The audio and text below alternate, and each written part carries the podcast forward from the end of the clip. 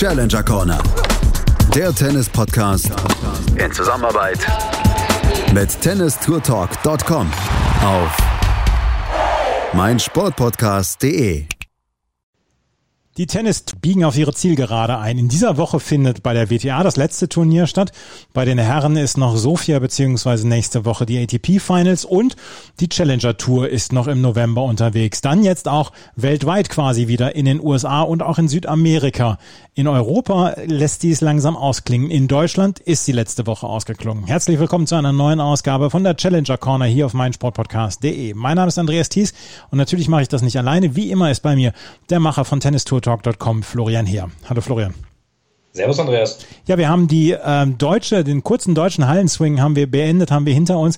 Es gibt jetzt noch ein paar Wochen Challenger Tennis und ähm, es wird wieder internationaler. Carey ist noch damit mit bei, Südamerika haben wir noch, aber ähm, ja, ein Ende ist in Sicht dieser sehr kurzen Saison. Ja, so kurz fand ich es in Deutschland gar nicht. Waren immer in drei Wochen. Wir hatten Ismaning, wir hatten Hamburg, wir hatten Eckental. War einiges geboten, kann man glaube ich so stehen lassen. Und ja, du hast recht, jetzt geht es nach Amerika. Um, ein Kapitel der Tour, was man ja während der Pandemie vielleicht gedacht hätte, gar nicht ja, für möglich gedacht hätte, dass das überhaupt nochmal stattfinden würde. Und ja, so gesehen haben natürlich auch noch ein paar andere Chance, äh, andere Spieler die Chance, hier auch ähm, ja, auf anderen Kontinenten da auch zum Zuge zu kommen. Öst äh, in Europa sind noch Bratislava in dieser Woche, Ortisei in der nächsten Woche und danach noch Maia in Portugal am Start. Ansonsten haben wir Campinas in Brasilien, Lima in Peru, Florianopolis in Brasilien, Orlando und ähm, Cary in den USA und Guayaquil auch in ähm, Südamerika, wo dann wahrscheinlich noch sehr, sehr viele Sandplatzspieler dann auch am Start sein werden und sehr viele Spieler dann aus den USA beziehungsweise aus Südamerika dort am Start sein werden. Aber unser Fokus gilt den beiden Turnieren in der letzten Woche. Eins in Deutschland und eins in Italien. In Parma wurde auf Hartplatz gespielt, in Eckental wurde auf Teppich gespielt.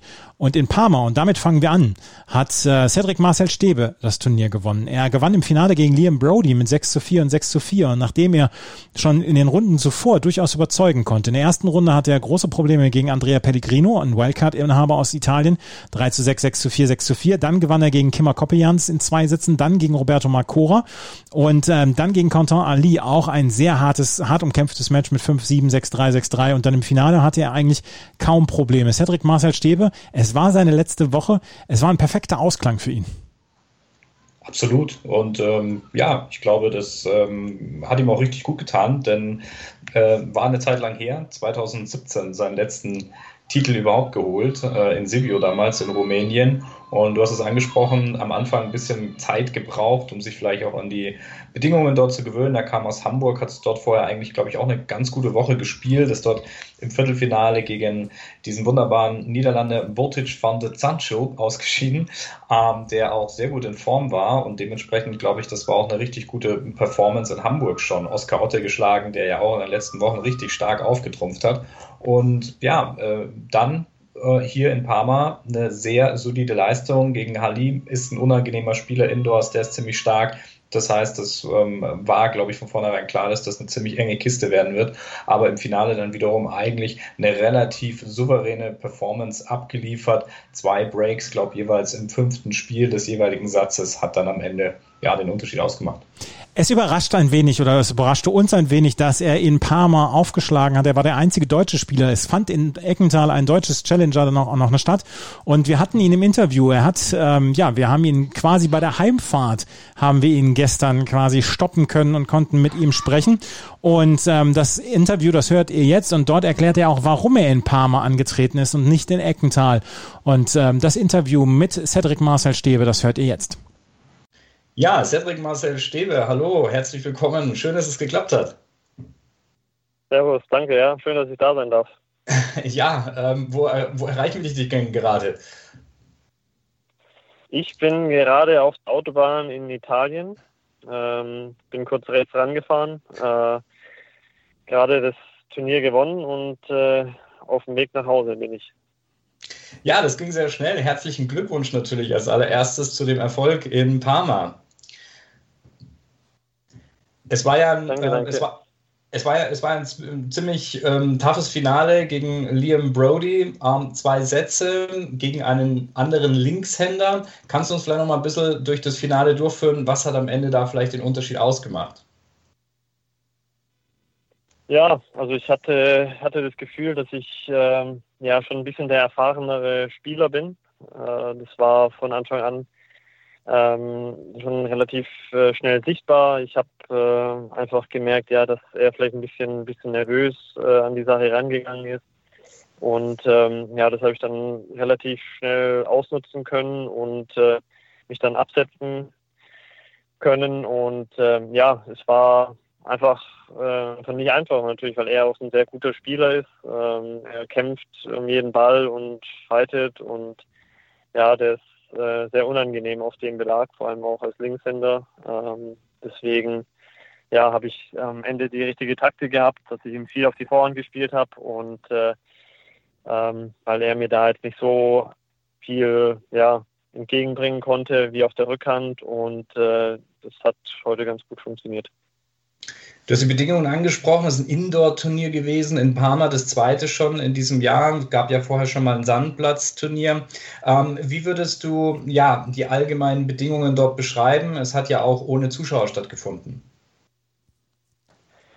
Jein, also es waren wohl Zuschauer erlaubt gewesen. Ich weiß jetzt nicht, ob das äh, für, ähm, für normale italienische Bürger oder sowas äh, auch zugänglich mhm. war, aber es konnten schon einige Zuschauer ähm, zuschauen. Es waren auch beim Finale ein paar Leute da gewesen. Mhm. Ich würde jetzt mal sagen, so zwischen 30 und 40 Leute waren schon äh, auf der Tribüne gesessen.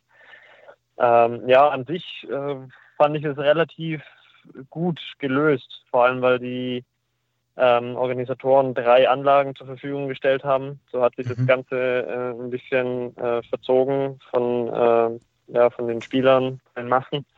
Und äh, an sich war es auch sehr gut, dass ähm, natürlich die Temperaturen hier jetzt in Italien noch relativ human waren. Es waren, glaube ich, immer zwischen 15 und 17 Grad.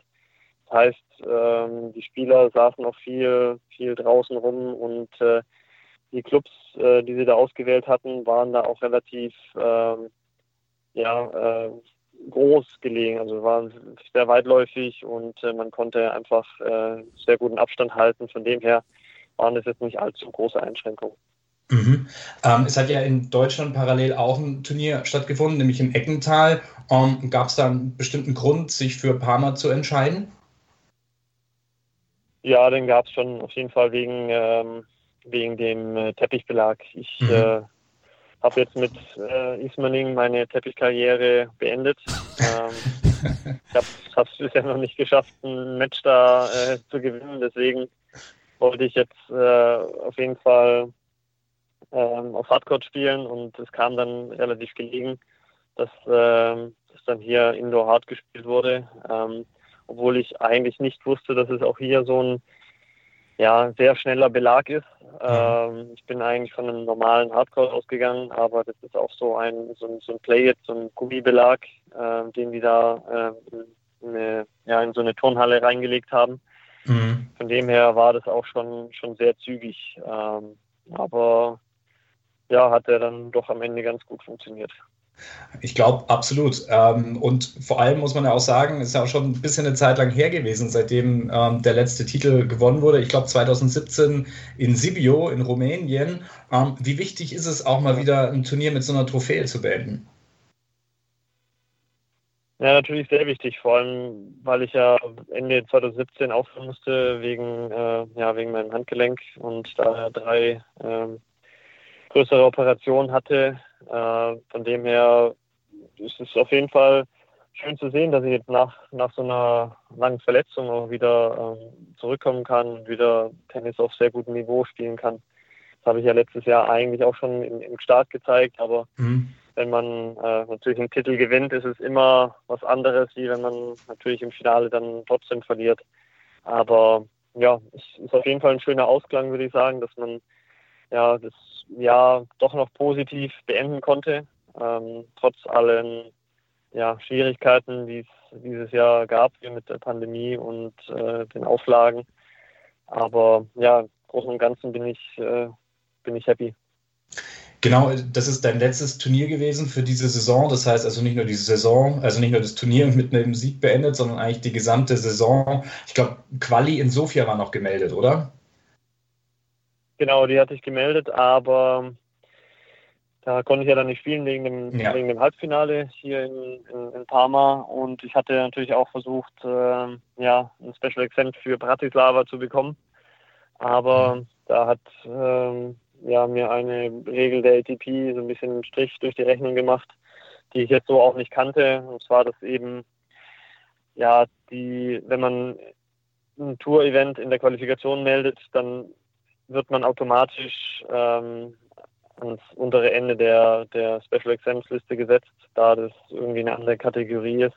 Normalerweise ist die, ähm, ja, die Tour Quali immer gleichzusetzen mit, mit einem Challenger. Deswegen habe ich die Regel jetzt auch nicht so, so gekannt, aber ist wohl so und äh, deswegen konnte ich dann jetzt auch kein äh, Special Exempt für Bratislava nächste Woche bekommen. Okay, verstehe. Ähm, du hast es ja auch schon angesprochen, es war natürlich eine schwierige Saison. Wir haben uns kurz nach dem Restart, eigentlich beim ersten Turnier in Todi in Italien, äh, ja, vor ein paar Monaten muss man schon sagen, ähm, wieder getroffen. Ähm, wie fällt so allgemein vielleicht dein, ähm, dein Fazit aus für 2020? Schwierig war es für alle. Ähm, du hast auch die Verletzungen angesprochen. Wie war es persönlich für dich? Ja, also schwierig natürlich. Es ist ähm, bisher noch nie da gewesen in so einer, in so einer Form äh, mit, mit so einer Pandemie. Und äh, ich glaube einfach, dass man ein bisschen ein paar Abstriche machen muss und sich ein bisschen entspannen muss, dass es nicht alles so eng gesehen wird, ähm, mhm. was die was die Restriktionen angeht. Man muss einfach man muss einfach lernen, damit klarzukommen. Ich glaube, das wird uns einfach noch länger begleiten. Ähm, deswegen bringt es jetzt auch nichts, irgendwie sich äh, ja darüber zu beschweren andauernd, ähm, weil das einfach die sozusagen die neue Realität ein bisschen ist. Deswegen, ja, ich es war auch für mich schwierig, nach dem Restart wieder so ein bisschen die Motivation zu finden. Ähm, da das natürlich alles neu war und man nicht wusste mit dem Reisen, wie funktioniert es, wie ähm, ja, wie geht es mit dem Testing voran und ähm, mhm ja, wie sicher sind die Tests, weil es kann ja auch einfach passieren, dass man irgendwo hinfährt und äh, falsch positiv getestet wird und äh, ja, man dann ein Problem hat, dass man dort in Quarantäne feststeckt und solche Sachen sind äh, ja sind dann auch so ein bisschen Motivationskiller und ähm, aber das hat bisher eigentlich ganz gut funktioniert und deswegen äh, bin ich da jetzt relativ entspannt, äh, was das angeht. Ich hoffe, dass es natürlich wieder ein bisschen bisschen normalisiert bzw. verbessert, aber ich glaube, wir werden die nächste Zeit damit noch, äh, noch zu kämpfen haben.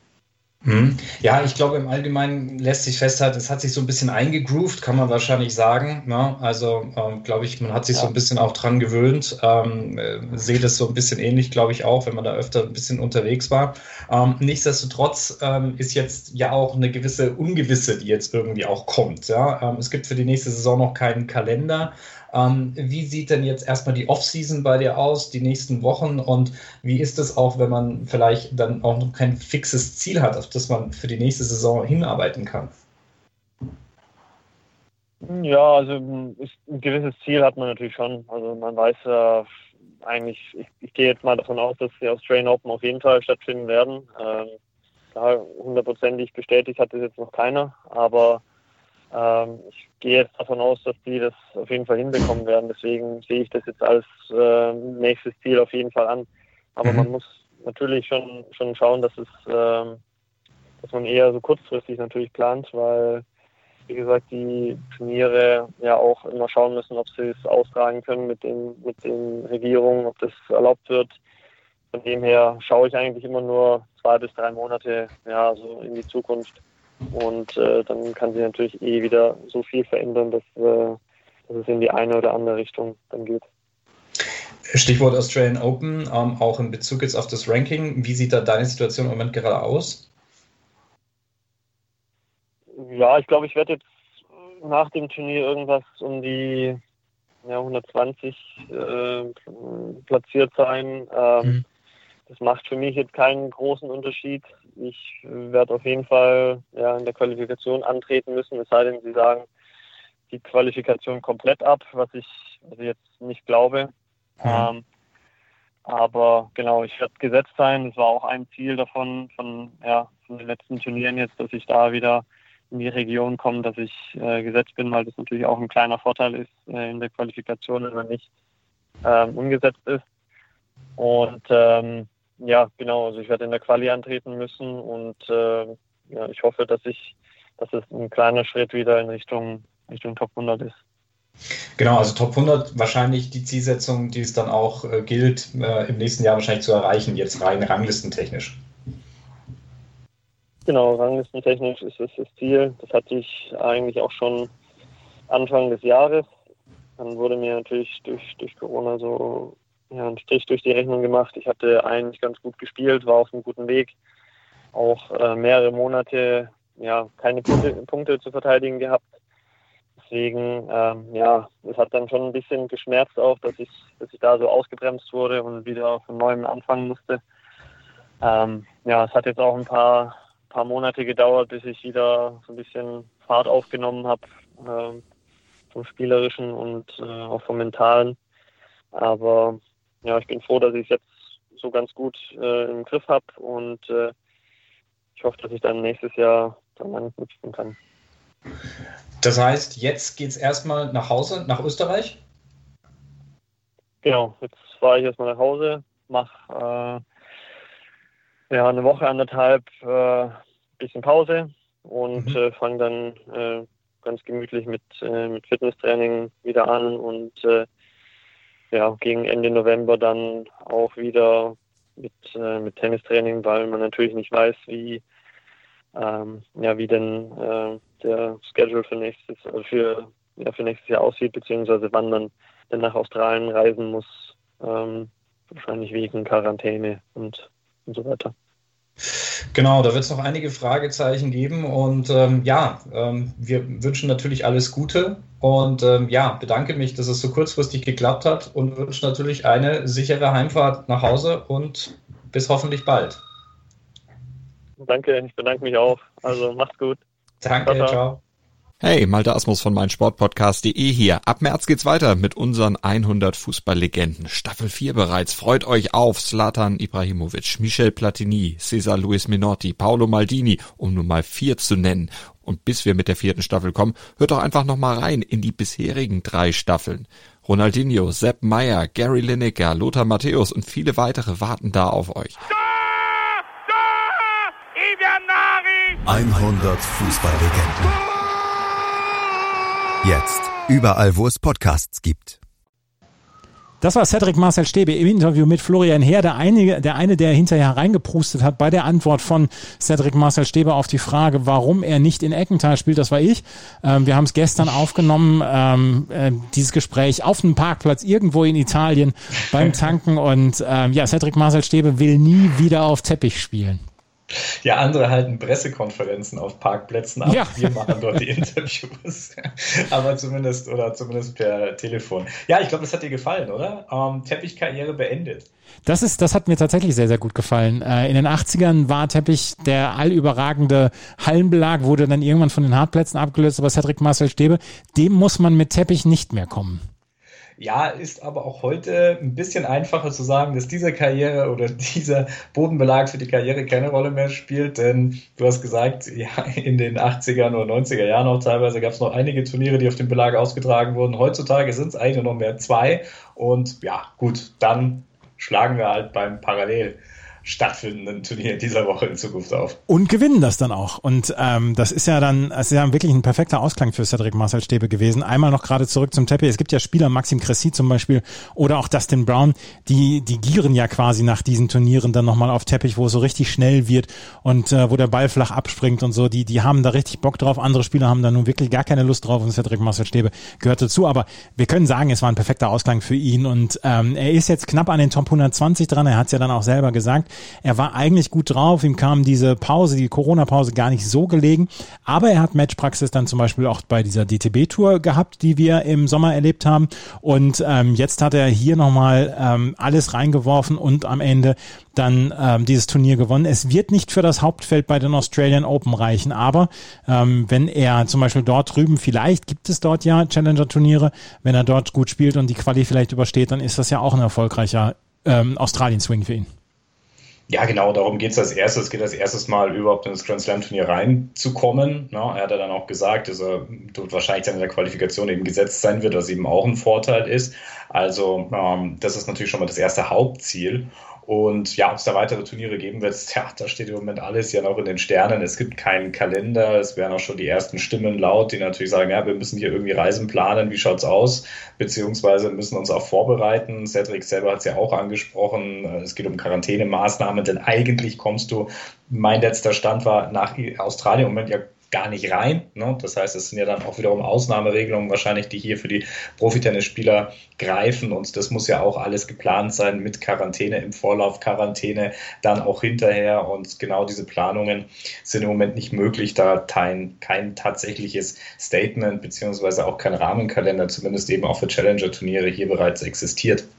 Zum Thema Restart, ich habe nochmal ganz kurz nachgeschaut, weil ich habe ihn ja in beim ersten Turnier in Todi in Italien auch äh, getroffen und ich habe mir da gerade nochmal die Ergebnisse angeschaut. Das erste Turnier, was also bei der Wiederaufnahme der ATP Challenger Tour dann stattgefunden hat und er hatte eigentlich einen richtig guten Lauf gehabt. Er war gut drauf da schon bei diesem Sandplatz-Turnier, hat dann im Viertelfinale ein Match verloren gegen Gianmarco Moroni, an das ich mich erinnern kann, was er normalerweise eigentlich nie verlieren dürfte. Hat er auch ein bisschen unglücklich agiert gehabt und ich glaube, da wäre schon früh wieder so der Anschluss äh, an, die, an die ersten Erfolge gekommen und er hat es ja dann selber gesagt, er hat ein bisschen gebraucht, um dann wieder den Motor anlaufen zu lassen. Aber deshalb ist das jetzt ein richtig wichtiger ja, Motivationsschub, denke ich eben auch. Und ähm, es ist auch ein super Ausklang, wie wir gesagt haben. Also nicht nur mal eine Woche mit einer Trophäe in der Hand äh, zu beenden, sondern auch tatsächlich die gesamte Saison. Du hast ja einen relativ guten Draht zur Challenger Tour und zu den Verantwortlichen. Es gab bis jetzt auch noch überhaupt nichts in irgendeiner Weise, dass es mal so, so Hinweise gab, was nächstes Jahr Anfang des Jahres stattfinden soll, oder? Ja, ist im Moment schwierig. Also ähm, keiner will natürlich irgendwie da jetzt eine große Äußerung tätigen, dahingehend zu sagen, ja, also wir veranstalten, wir haben es letzte Woche oder in unserer letzten Episode schon mal thematisiert, Orléans ist das erste Turnier, was gesagt hat, ja, wir werden stattfinden, wahrscheinlich erste Woche Australian Open, so wie es im Moment aussieht. Ein paar Turniere, die natürlich jetzt zum Jahresende gecancelt wurden, wären ähm, ja typische Kandidaten, dann auch das nächste Jahr damit wieder zu beginnen. Aber Sie haben als Organisation, als Eventveranstalter natürlich alle das grundsätzliche Problem. Es sind einfach zu viele Fragezeichen. Mhm. Ja. Was passiert mit äh, Zuschauern? Was passiert mit Auflagen, die hiermit getätigt werden? Und ja, ich sag mal so, für die, die es dieses Jahr nicht gemacht haben, haben vielleicht wahrscheinlich auch keinen großen Grund, das im nächsten Jahr zu tun, vorausgesetzt, es bleibt nochmal unter diesen erschwerten Bedingungen. Und für die, die es dieses Jahr schon mal durchgeführt haben, die sagen, es ist vielleicht auch so eine Art Notlösung. Ja, also wenn wir jetzt gleich über Eckental sprechen, soweit ich das verstanden habe, war das ja eigentlich nur dieses Turnier durchzuführen, damit es eigentlich nicht einschläft. Ne? Mhm. Und äh, weniger damit natürlich hier in irgendeiner, in irgendeiner Weise einen substanziellen Erfolg daraus ziehen zu können. Und das darf man halt nicht äh, vergessen, diese Veranstaltungsbranche liegt richtig am Boden. Und da gab es ja auch von einigen Tennisveranstaltern, ich erinnere mich gerade an Köln und an die Emotion Group, äh, Erwin Weindörfer, der dort auch eine Pressekonferenz veranstaltet hat und gesagt hat, ja, so eine Art Appell eben hier auch gerichtet hat an an Politik und Wirtschaft und gesagt hat, na, also man muss wirklich tatsächlich was tun, denn uns geht es im richtig, richtig schlecht. Mhm. Also wir hoffen, dass das ein möglichst ja, straffer Terminkalender sein wird ab Januar. Wir werden euch natürlich darüber informieren. Tennistourtalk.com sollte auf jeden Fall in den Bookmark sein. Ähm, wenn die neue Tour wieder anfängt im neuen Jahr, dann werdet ihr da sicherlich mit als erstes informiert werden auf tennistourtalk.com. Das Turnier in Parma hat, wie gesagt, ähm, Cedric Marcel Stäbe gewonnen im Finale gegen Liam Brody. Das Doppel haben Gregor Barrère und Albano Olivetti gewonnen im ähm, Finale gegen Dumir Unrebui. Da war ein, ähm, das war ein Doppelturnier, was mit sehr, sehr vielen Walkovers überschattet worden war. Ähm, zum Beispiel, ja, Barrère und Olivetti brauchten, mussten das komplette Turnier durchspielen, aber Dumir und Rebul äh, waren, hatten zwei Walkovers dann auch mit dabei. Es war ähm, ein schwieriges Turnier dann auch am Ende des Jahres dann für die Doppelspieler. Ja, da gab es viele Verletzungen. Ähm, warum eben Spieler dort rausgezogen haben. Und das hat schon wieder auch, wenn man sich in den sozialen Netzwerken ein bisschen angeschaut hat, an der einen oder anderen Stelle auch wieder zu Kritik geführt, zu das Doppelkonzept als solches. Mhm. Ja, das ist ja nicht nur ein Problem auf der Challenger Tour, sondern vor allem eben auch auf ATP Tour Ebene, weil selbst dort das Ganze etwas stiefmütterlich behandelt wird. Und äh, ja, da geht es um TV-Präsenz, es geht darum, inwieweit es dann überhaupt noch eine Aussagekraft hat, dass eben auch die Top-Spieler im Einzel dort kaum mehr antreten. Ähm, ja, also ich glaube, da gibt es viel zu tun, um den Doppelwettbewerb hier nochmal auch richtig zu pushen. Ähm, auf der Challenger Tour gibt es natürlich so ein paar auch, die nur Doppel spielen und für die ist es dann äh, natürlich eben auch sehr, sehr wichtig, ähm, auch für die Einzelspieler da noch eine Möglichkeit, um eine zusätzliche Spielpraxis, auch noch eine Einnahmequelle zu bekommen. Also ja, ich glaube, da gibt es noch viel Verbesserungspotenzial und dass zum Saisonende hin dann auch die ein oder anderen Wehwehchen bei den Spielern auftauchen, vielleicht aber auch der ein oder andere krankheitsbedingte Fall dann zu einem Rückzug geführt hat. Gut, das muss man jetzt, sage ich mal, so in Kauf nehmen. Absolut. Das Turnier in Parma, wie gesagt, hat Cedric Marcel Stäbe gewonnen. Und gleichzeitig fand letzte Woche das ja inzwischen so traditionelle Challenger in Eckental auf dem äh, berühmt-berüchtigten Teppich statt. Und das hat Sebastian Korda gewonnen. Und wir können sagen, dass Korda sich eines sehr, sehr, sehr guten Tennisherbstes erfreut hat. Wir haben über ihn ja quasi das erste Mal berichtet bei den French Open in Roland Garros. Dort hat er das Achtelfinale erreicht, hatte dort keine Chance gegen Rafael Nadal. Aber wer hat schon Chancen gegen Rafael Nadal in Roland Garros? Das muss man dann ja auch auch Fragen hatte, vorher John, zum Beispiel John Isner besiegt oder auch ähm, Andreas Seppi bei diesem Turnier in Frankreich beziehungsweise beim Grand Slam. Dann hat er in Ismaning das Viertelfinale erreicht, hatte dort schon gezeigt, dass er sowohl auf dem langsamsten Belag als auch auf dem schnellsten Belag gut klarkommt und hat hier in Eckental ein sehr, sehr gutes Turnier ähm, gespielt, hat unter anderem den deutschen Qualifikanten Johannes Erdeis besiegt, Alexei Popperin, den an zwei gesetzten, dann Ilya Iwaschka, den an drei gesetzten und im Finale dann Ramkumar Ramanathan aus Indien mit 6 zu 4 und 6 zu 4 besiegt. Das war war auch eine perfekte Woche für Sebastian Korda, der sich so langsam aber sicher auch den Top 100 nähert. Ja, und ähm, es war, das muss man hier an der Stelle erwähnen, überhaupt sein erster genau. Profi-Einzeltitel. Ne? Also er hat, glaube ich, schon mal zwei ITF-Turniere im Doppel gewonnen, aber er hat eben bis zu dem Zeitpunkt jetzt noch gar keinen einzigen Titelgewinn im Einzel auf, ja, auf dem Pro-Circuit gewinnen können. Und ähm, ja, das ist natürlich schon ein Milestone, wenn man so will. Und du hast gesagt, das, waren, äh, das war keine Laufkundschaft, die er dort hier auch besiegt hat in Eckental. Vor allem auch Iwaschka, auch ein ganz unangenehmer Spieler auf diesen Belegen, der gerne auf Teppich gespielt, weiß ich, der hat früher schon Futures in Schwieberdingen und ähm, hier äh, in Deutschland gerne immer gespielt, gerne mitgenommen, da wo die Bodenbelege sehr, sehr schnell waren. Und ja, damit zum glatten Erfolg durchzukommen, das ist eine richtig äh, gute Leistung. Und du hast es ja auch gesagt, er kam mehr oder weniger so aus dem Nix. Ja, also in äh, Roland Garros äh, dann natürlich der große Durchbruch, wo er dann auch in der breiten Öffentlichkeit so richtig äh, bekannt wurde und ja, ähm, ist glaube ich auch einer von denen, die von der Pause, dieser Corona-bedingten Pause etwas profitieren konnten, dadurch als junger Spieler auch im körperlichen Bereich noch einiges zulegen konnte und jetzt glaube ich einfach fitter und reifer ist, es dann auch mit dem Big Guys auf der Tour aufnehmen zu können. Sebastian Korda war allerdings auch im Interview zu hören. Im Interview quasi nach seinem Turniersieg stand er den Kollegen Rede und Antwort. Das ist ein Interview ist auf Englisch und das hört ihr jetzt. Uh, I'm super happy and uh, yeah, just to pull through. It was a super tough match today, especially serves and volleys on carpet. It, it wasn't easy and he's got a really good serve. So uh, I'm happy with the way I stayed calm and, uh, and the way I finished it off. Uh, was it uh, decisive that you stayed very focused. I mean, your opponent, opponent was arguing sometimes with, the, the referee, and but you seem to be very yeah. Re- yeah, I mean, in, in, the past when when I would play finals, I'd kind of get angry at myself, and uh, and just every mistake was just kind of weighing in on me. So I just I just stayed calm pretty much the whole match, and uh, yeah, just the way I mean I, I finished off was, uh, was was super happy. How difficult that's been the last month? I mean, mm-hmm. I can imagine it has been difficult for a tennis pro to, to travel. There, there, there haven't been a lot of tournaments. Mm-hmm. So. Yeah, no, especially the break. I mean, it, it, it really helped me uh, with the time off because I mean, I could I could work on my body. I'm, I'm pretty skinny and tall, so so just to get a couple months off and really work on myself was, was really big for me. Uh, kind of grow into my body and. Uh, and then I had a really good opportunity playing at the at the U.S. Open, and I kind of felt comfortable playing against the bigger guys. And yeah, just ever since then, I, feel comfortable and confident, and uh, and the way I'm playing, I, I'm really enjoying it right now. your father has been a, very famous professional tennis mm. player. Uh, is it sometimes um, annoying being compared to him? Or, or? No, no, never. It's, it's, never annoying. I mean, he he did something that's uh, an unbelievable achievement. I mean, he won a Grand Slam and he was uh, number two in the world. So. So I mean, if uh, if I ever if I ever come close to that, I mean, I hope I hope my kids never never hear it, or I mean, hear it all the time. But uh, yeah, no, I'm I'm super proud, and uh, yeah, whenever whenever I, somebody compares me to him, it's a really big compliment for me. You you have two sisters who are professionals in, in golf. Yeah. Is this a sport that is uh, something for you? Yeah. Or? No, I play whenever I'm home. I play. I have a two or three handicap. Um, but yeah, whenever whenever we're all home, we always go on the golf course and we always we always play around. So it's a, it's a lot of fun. But I like the adrenaline rush of, of tennis. So uh, golf is sometimes a little too slow for me. Okay. Is there a possibility to, to celebrate uh, your title a little bit today? Or yeah, no, I'm actually I have a flight tomorrow at six in the morning. I'm going uh, going back to the states.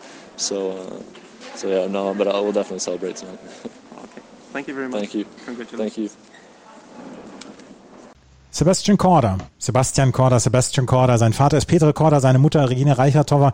Beides Tennis-Ex-Pro, wie Sebastian Korda ist in den USA aufgewachsen. Von daher können wir ihn, glaube ich, auch Sebastian nennen. Hat dieses äh, Einzel gegen Ramkumar Ramanathan gewonnen. Eine coole Geschichte, eine richtig coole Geschichte war die von Marvin Möller der anderthalb Jahre komplett verletzt war, aus dem Tennis raus. Er galt als Nachwuchstalent und hatte ganz große Probleme, sich wieder ranzukämpfen, brauchte Spielpraxis, hat die dann auch bekommen, zum Beispiel bei der DTB-Serie und hat sich hier ins Halbfinale gespielt. Sein erstes Halbfinale überhaupt auf Challenger-Niveau und er ist in der Weltrangliste um knapp 1000 Plätze wieder gestiegen, von Platz 1500 auf ungefähr 500 der Weltrangliste und er hat Kamil Maichak, den an 1 gesetzten hier besiegt, hatte vorher Mats Rosenkranz geschlagen und Ilya Matschenko in der ersten Runde Runde, war als Qualifikant in dieses Turnier reingekommen.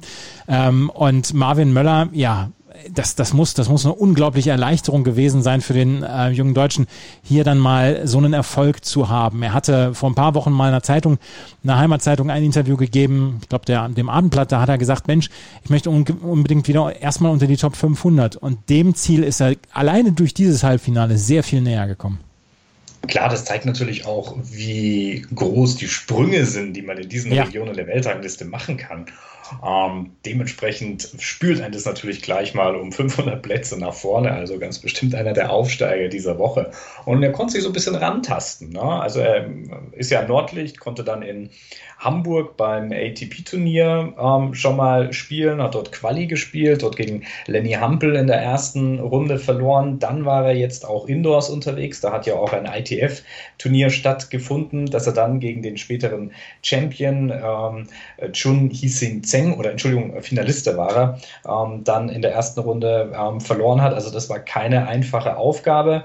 Dann kam aber auch das Challenger in Hamburg, ähm, dort das erste Match gewonnen gehabt in der Qualifikation gegen Jim Elkel und hat dann gegen Pavel Kotov verloren. Ja, und dann kam eben dieser wunderbare Run aus der Qualifikation bis ins Halbfinale in Eckental und auch dort prominente Namen ähm, besiegt. Du hast einige schon genannt. Ilya Matschenko, glaube ich, nochmal auch herauszunehmen. Auch einer dieser Spieler, die indoors gerade zum Ende dieser Saison immer für ähm, richtig gute Ergebnisse bekannt sind. Auch Matthias Bachinger in der Qualifikation geschlagen. Einen spannenden jungen Tschechen, auch Jiří Lehečka ähm, in der Qualifikation besiegt. Also das äh, zeigt hier eben auch, ähm, dass er, glaube ich, äh, ja, in die richtige Richtung die Schritte sich hier bewegen. Und ja, ist die Frage, wie jetzt die nächsten Wochen bei ihm weiter weiter aussehen, weil wie gesagt, jetzt wird natürlich hier die Luft mit den Turnieren eng und ähm, oder dünn und dementsprechend ist halt die Frage, ähm, kann er das jetzt dann möglichst auch in die nächste Saison möglichst transferieren und natürlich auch verletzungsfrei zu sein. Das ist das Allerwichtigste. Das wollte ich gerade sagen. Verletzungsfreiheit ist, glaube ich, das Wichtigste, was man ja. Marvin Müller wünschen kann. Und ähm, er hat, wie gesagt, hier ein richtig gutes Turnier gespielt. Ich habe das Match gegen Kamil Reichak habe ich mir angeguckt und das war überzeugend von ihm. Da hat er wirklich von der ersten bis zur letzten Sekunde hervorragendes Tennis gespielt und ist dann ähm, ja verdient ins Halbfinale eingezogen. Da war der Mann mit den vielen Vokalen, Ramkumar Ramanathan, war ein bisschen zu stark für ihn. 4 zu 6, 6 zu 1, 6 zu 1 ging es am Ende für den Inder aus, der dann ins äh, Finale eingezogen ist. Ähm, Eckental auf Teppich, Parma auf Hartplatz, das waren die letzten Turniere, die wir in der letzten Woche erlebt haben. In dieser Woche, ich habe es eben erwähnt, ist Bratislava unter anderem dabei und Cary in den USA, in North Carolina. Die amerikanischen äh, Tennisjournalisten sind schon wieder ganz heiß auf ein Turnier in der gleichen Zeitzone, während in Sofia noch gespielt wird, ein ATP-Turnier. Nächste Woche sind die ATP-Finals. Gibt's noch irgendwas für dich, was du dieses Jahr in Angriff nimmst? Nee, ne? Ja, es ist einfach alles schwierig. Durch die Travel Restrictions, die Reisebeschränkungen, die hier vorherrschen, ist das einfach alles sehr, sehr erschwert. Ne? Also du kannst ja im Moment eigentlich gar nicht nach Österreich fahren, ohne dann nicht nachher in Quarantäne zu müssen. Also normalerweise traditionell natürlich immer gerne nach Ortisei gegangen, ähm, aber auch dort wird es im Moment schwer sein. Die haben vor, ja, letzte Woche noch ein ITF-Damenturnier ausgetragen. Also dementsprechend glaube ich, dass auch das Challenger-Turnier dort sicher stattfinden wird, aber es wird wohl schwierig sein, dort vor Ort sein zu können. Das war erstmal unsere letzte Ausgabe der Challenger Corner für dieses Jahr, aber wir werden auf jeden Fall nicht untätig bleiben. Wir werden uns natürlich auch in der Offseason melden, mal gucken, mit welchen Spielern wir dann nochmal Interviews führen können in der Offseason und dann werden wir natürlich auch nochmal wiederkommen, kurz vor Ende des Jahres. Das war ein spannendes Jahr bislang, auch auf der Challenger Tour und wir hoffen und wir drücken allen den Daumen, dass, dass wir ab äh, Januar dann über eine ganz normale Challenger, Challenger Tour dann auch in Australien berichten können, weil auch dieses Jahr, wenn man sich zurückerinnert, gab es ja schon Anfang des Jahres Probleme damals mit der Challenger Tour in Australien, als ein Turnier nicht ähm, am richtigen Ort ausgetragen werden konnte. Ich weiß nicht, welches Turnier war das damals im Januar? Ähm, war es Canberra? Ich Canberra, genau. Canberra ja. konnte nicht ausgetragen werden, musste in äh, Bendigo ausgetragen werden und das hat ja damals Philipp Kohlschreiber gewonnen, das Turnier in Bendigo. Und ähm, eigentlich stand die Challenger Tour dieses Jahr unter keinem guten Stern und wir drücken die Daumen, dass 2021 dann besser wird für die gesamte Welt und natürlich dann auch für die Challenger Tour hier im Speziellen. Florian, ich danke dir sehr für deine Zeit und äh, wir melden uns sicherlich nochmal. Ne? Sehr gerne, ja. Vielen Dank fürs Zuhören. Bis zum nächsten Mal. Auf Wiederhören. Challenger Corner. Der Tennis-Podcast in Zusammenarbeit mit tennistourtalk.com auf meinsportpodcast.de. Wie baut man eine harmonische Beziehung zu seinem Hund auf? Puh, gar nicht so leicht. Und deshalb frage ich nach, wie es anderen Hundeeltern gelingt, beziehungsweise wie die daran arbeiten. Bei Iswas Dog reden wir dann drüber. Alle 14 Tage neu mit mir, Malte Asmus und unserer Expertin für eine harmonische Mensch-Hund-Beziehung, Melanie Lippisch. Iswas Dog mit Malte Asmus. Überall, wo es Podcasts gibt.